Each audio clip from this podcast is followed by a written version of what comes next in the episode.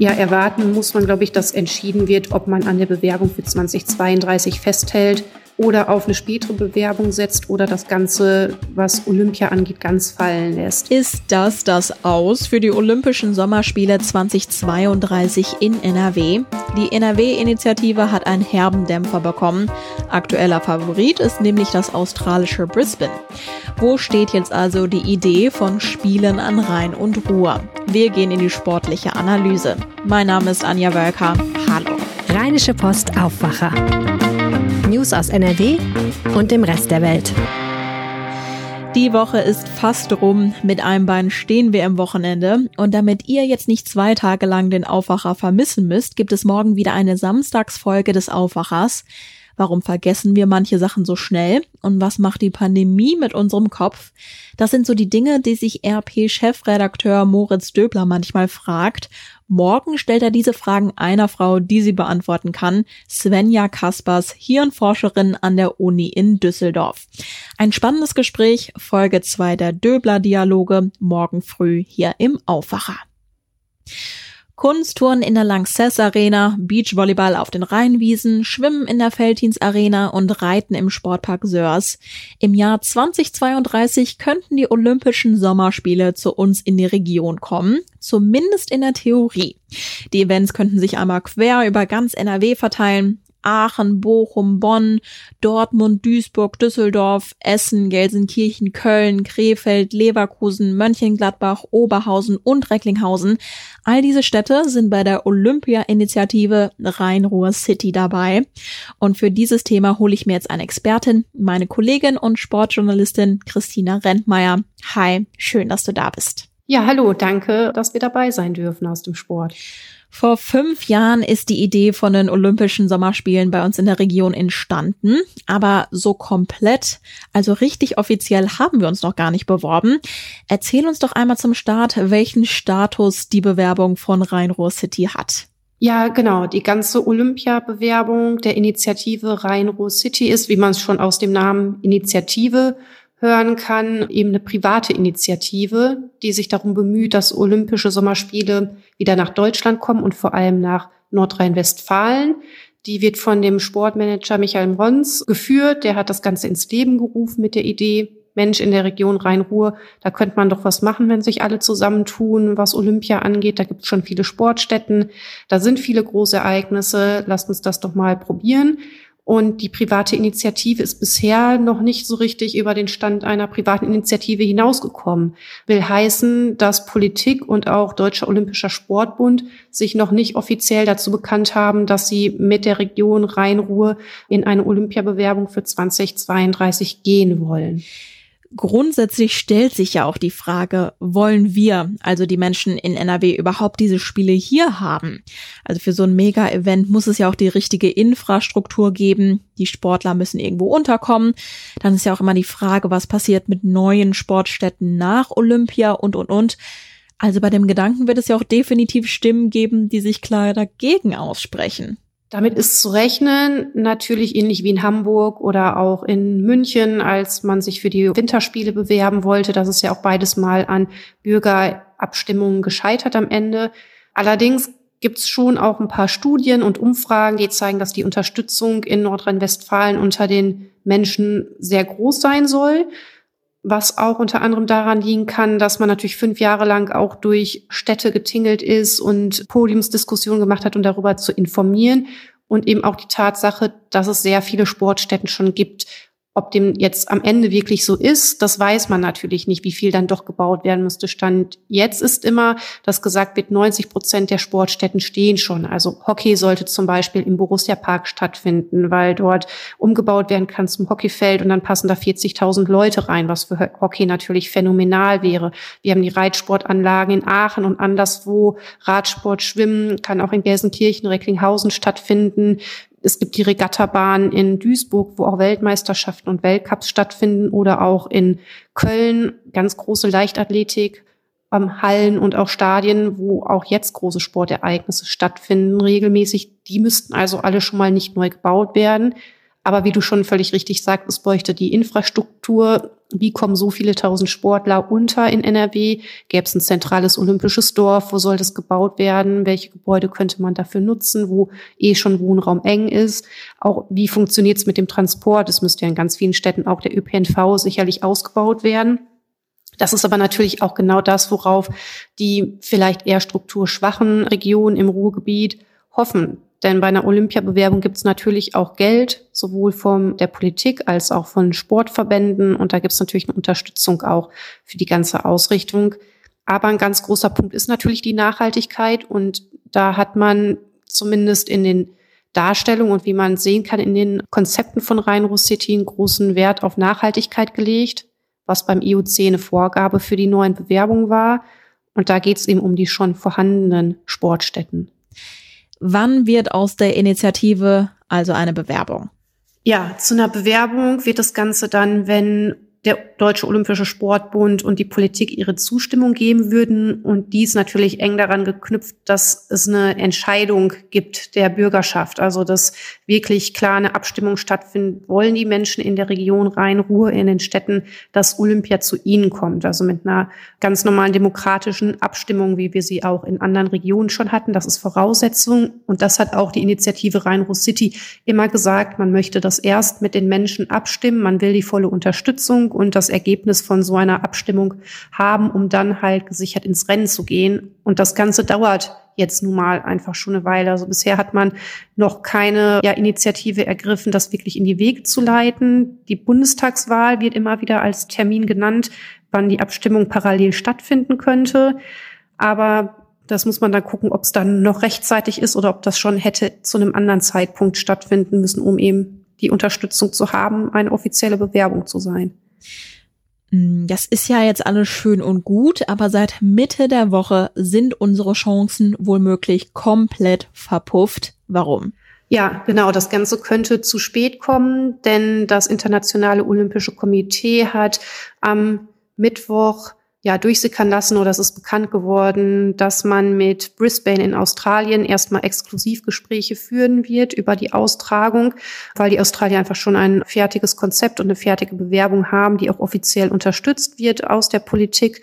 Die liegt beim Internationalen Olympischen Komitee vor und es gibt so vorher eine Kommission, die eben darüber entscheidet, mit welchen Bewerbern gesprochen wird. Die gibt's ganz neu seit 2019 und das ist also das erste Mal beim Auswahlverfahren so, dass es eben diese Kommission vorab gibt, die dem IOC empfiehlt, sprecht mit dem Bewerber alleine.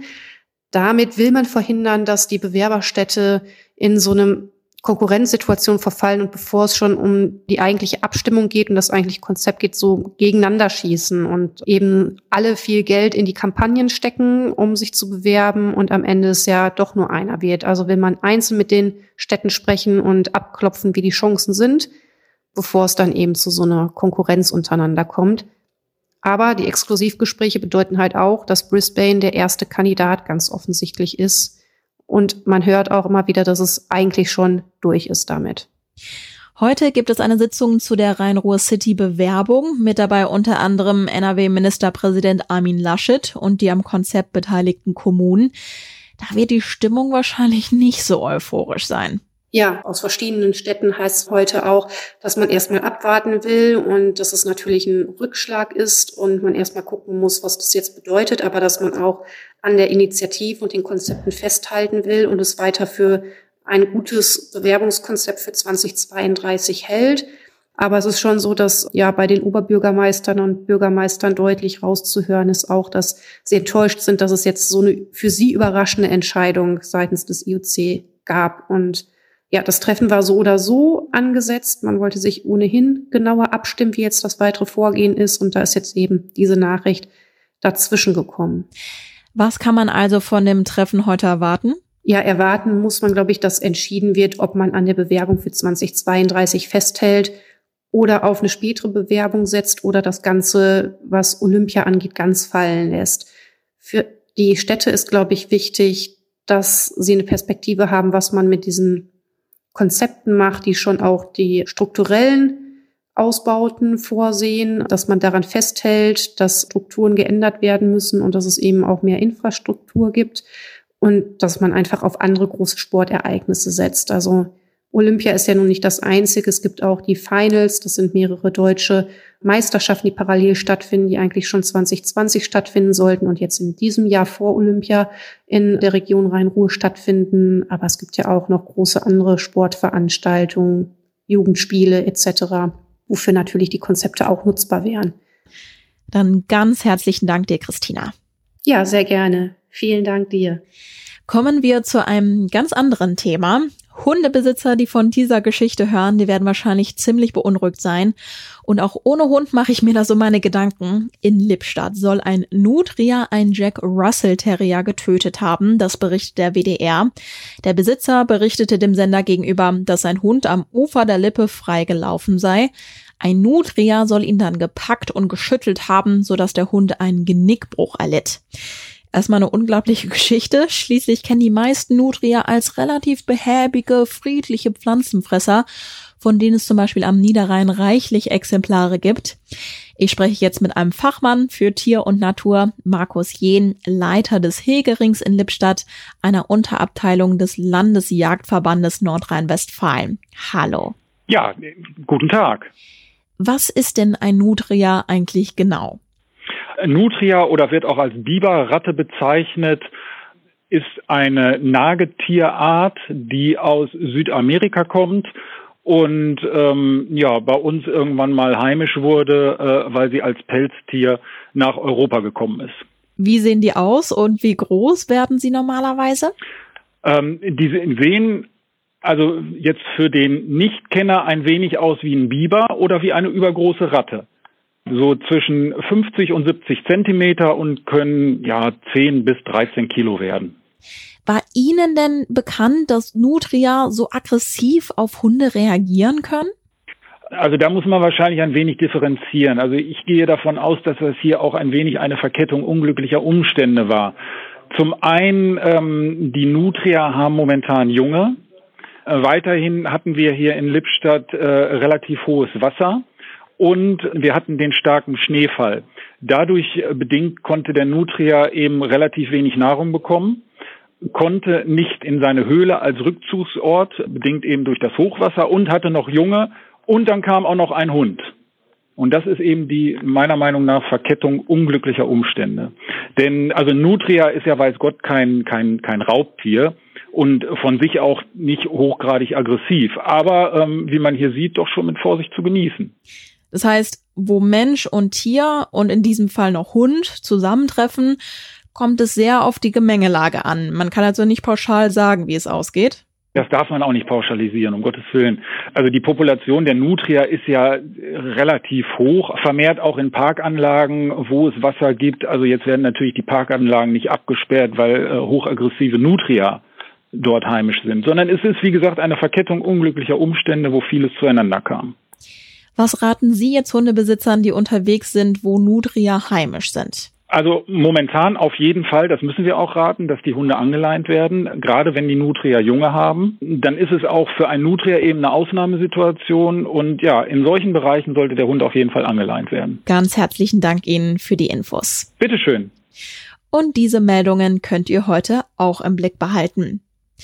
Wie steht es um die soziale Lage in NRW? Gibt es zum Beispiel genug Wohnungen in unserem Bundesland, besonders für Haushalte mit einem niedrigen Einkommen? Daten dazu werden im neuen NRW-Sozialbericht für 2020 zusammengefasst.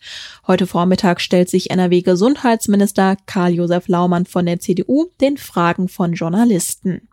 Wann können Restaurants und Geschäfte wieder öffnen? Darüber sprechen heute Bundeswirtschaftsminister Peter Altmaier von der CDU und seine Amtskollegen aus den Ländern. Mit auf der Tagesordnung der Stand der Wirtschaftshilfen und ein möglicher Härtefallfonds. Der DEHOGA Nordrhein hat derweil für heute einen Aktionstag angekündigt unter dem Titel Ohne Perspektive geben wir den Löffel ab.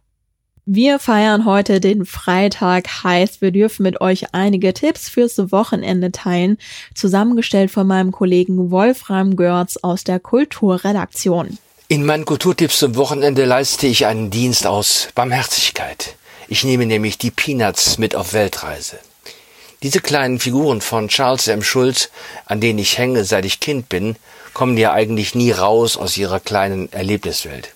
Ich spiele einen Film, in dem sie alle von Urlaub träumen. Sally und Lucy, Linus und Charlie Brown. Und dann entführe ich sie ins antike Rom und lasse dazu Musik des Komponisten Ottorino Respighi klingen. Und dann entführe ich sie auch noch zu den Schlössern an der Loire, deren Namen alle so ungeheuer klangvoll sind. Chambord, Boise, Chenonceau, Villandry. Das sind jetzt drei Beiträge meiner Wochenendtipps, die alle irgendwie mit Wehmut zu tun haben. Da passt dann sehr gut der vierte Beitrag. Er erinnert an einen Sänger, den vielleicht viele gar nicht mehr auf dem Schirm haben, nämlich den großartigen deutschen Liedermacher Stefan Sulke und sein eindrucksvolles Lied Lotte. Angesagt wird es übrigens von Rudi Carell. Die Links zur empfohlenen Peanuts-Folge, der Musik und einer Doku findet ihr im passenden Artikel. Klickt dafür auf den Link in den Show Notes. Und wir starten in den Freitag mit ein paar Wolken. Es könnte auch mal etwas Regen runterkommen. Ab dem Mittag bleibt es dann aber trocken und die Sonne schafft es immer mehr durch die Wolken. Die Höchsttemperaturen liegen zwischen 9 und 12 Grad. Blicken wir noch auf das Wochenende. Morgen müssen wir mit vielen Wolken, teilweise auch etwas Nebel rechnen. Von der Sonne sehen wir leider nicht so viel. Es bleibt aber größtenteils trocken bei Temperaturen von maximal 11 Grad. Ich wünsche euch allen jetzt einen wunderschönen Freitag. Kommt gut ins Wochenende. Ich bin Anja Balka. Bis ganz bald. Mehr Nachrichten aus NRW gibt's jederzeit auf RP Online. rp-online.de